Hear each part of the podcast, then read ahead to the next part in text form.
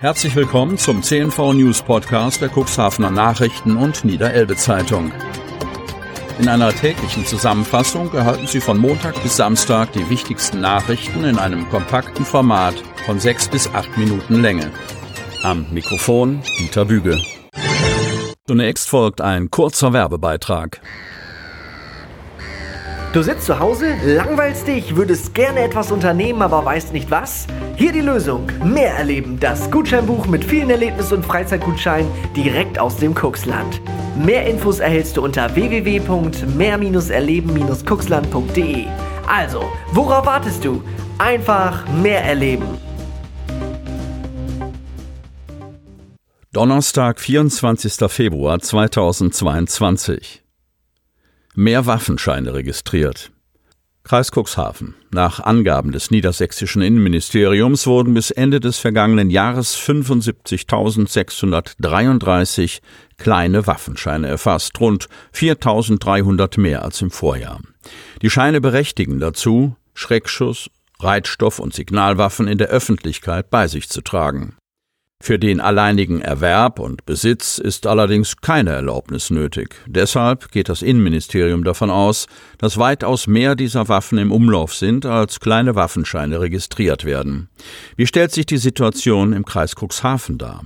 Bei uns ist, ebenfalls wie im gesamten Bundesgebiet, eine leichte Steigerung der kleinen Waffenscheine im Vergleich zum Vorjahr zu erkennen, wobei sich in den Jahren 2017 bis 2020 insgesamt ein Rückgang abgezeichnet hat, bestätigt Stefanie Bachmann, Sprecherin des Landkreises Cuxhaven.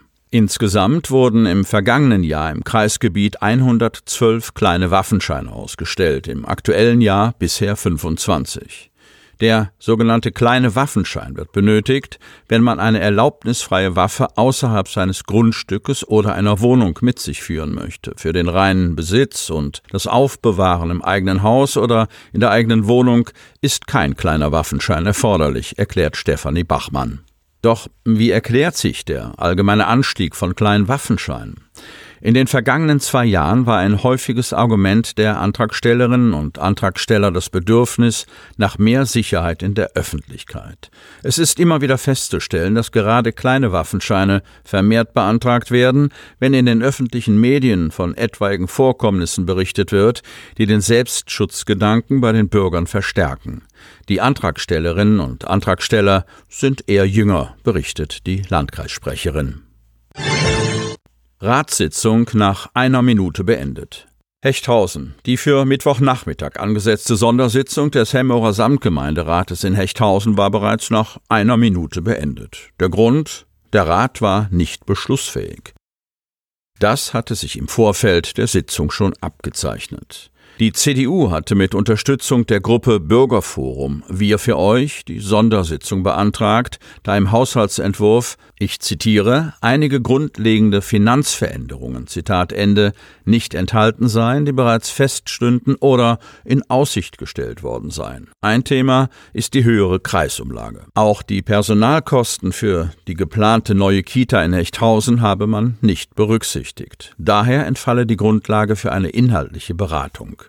Binnen vier Wochen solle die Verwaltung einen belastbaren Etat präsentieren. Zugleich solle der Samtgemeindebürgermeister für einen Haushaltsausgleich sorgen, ohne Steuererhöhung. Seitens der von der SPD angeführten Mehrheitsgruppe wurde die am Mittwoch von der CDU beantragte Sondersitzung, wie vom Gegensprecher Uwe Dubbert SPD angedeutet, mit dem Hinweis auf reine parteitaktische Überlegungen boykottiert, sodass keine Beschlussfähigkeit des Rates zustande kam und Samtgemeindebürgermeister Jan Tiedemann SPD die Sitzung kurz nach der Begrüßung auch gleich wieder beendete. Lasse Weritz, CDU, kritisierte den Boykott und sprach von einer, ich zitiere, Verweigerungshaltung trotz vieler offener Fragen. Zitat Ende. Er sei gespannt, wie die Mehrheit im Rat ein Etat ohne Steueranhebung und Mehrbelastung der Bürger auf den Weg bringen wolle. Landkreis will unter die Bauunternehmer gehen. Kreis Cuxhaven. Guter Wohnraum zu preiswerten Mieten ist im Landkreis Cuxhaven zur Mangelware geworden. Das Angebot an bezahlbaren Wohnungen ist knapp, sowohl im städtischen Umfeld als auch im Landgebiet, und die Mietpreise steigen stetig. Für Familien mit geringem oder auch normalem Einkommen, junge Menschen am Beginn ihrer Berufstätigkeit, alte Menschen mit kleinen Renten und natürlich auch Leistungsempfänger sind die geforderten Mieten mittlerweile unbezahlbar geworden. Erst vor anderthalb Jahren musste der Landkreis Cuxhaven seinen Mietspiegel für die Unterkunftskosten anpassen, weil es für Empfänger von Sozialhilfe kaum noch Wohnungen gab, die den Mietpreisvorgaben des Landkreises entsprachen. Und die Schraube dreht sich immer schneller nach oben und schlägt sich damit auch als Mehrausgaben im Sozialhaushalt des Landkreises nieder. Um diesem Trend entgegenzuwirken, soll eine kreiseigene Wohnungsbaugesellschaft gegründet werden. So jedenfalls hat es die Gruppe SPD Grüne im Kreistag beantragt und rennt damit sowohl bei den anderen Fraktionen als auch bei der Kreisverwaltung offene Türen ein. Durch eine kommunale Wohnungsbaugesellschaft des Landkreises Cuxhaven können die Wohnungsbaufördermittel des Landes und des Bundes zum Bau von Wohnraum genutzt werden heißt es im Antrag, der im Sozialausschuss des Kreistages am Dienstag behandelt wurde. Und weiter, dieses hat auch einen dämpfenden Einfluss auf die Kosten der Unterkunft für Hartz-IV-Berechtigte.